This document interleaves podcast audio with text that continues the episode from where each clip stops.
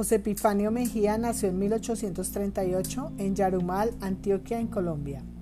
La única formación académica que tuvo fue la de la escuela primaria en el campo donde vivía.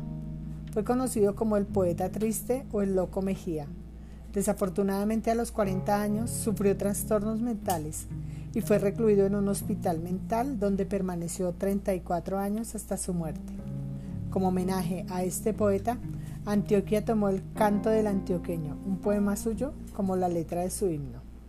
Y el corto y bello poema que hoy nos convoca se llama Historia de una tórtola. Joven aún entre las verdes ramas, de secas pajas fabricó su nido. La vio la noche calentar sus huevos, la vio la aurora acariciar sus hijos. Batió sus alas y cruzó el espacio, buscó alimento en los lejanos riscos, trajo de frutas la garganta llena y con arrullos despertó a sus hijos. El cazador la contempló dichosa y sin embargo disparó su tiro. Ella, la pobre en su agonía de muerte, abrió sus alas y cubrió a sus hijos. Toda la noche la pasó gimiendo su compañero en el laurel vecino. Cuando la aurora apareció en el cielo, cubrió de perlas el hogar ya frío.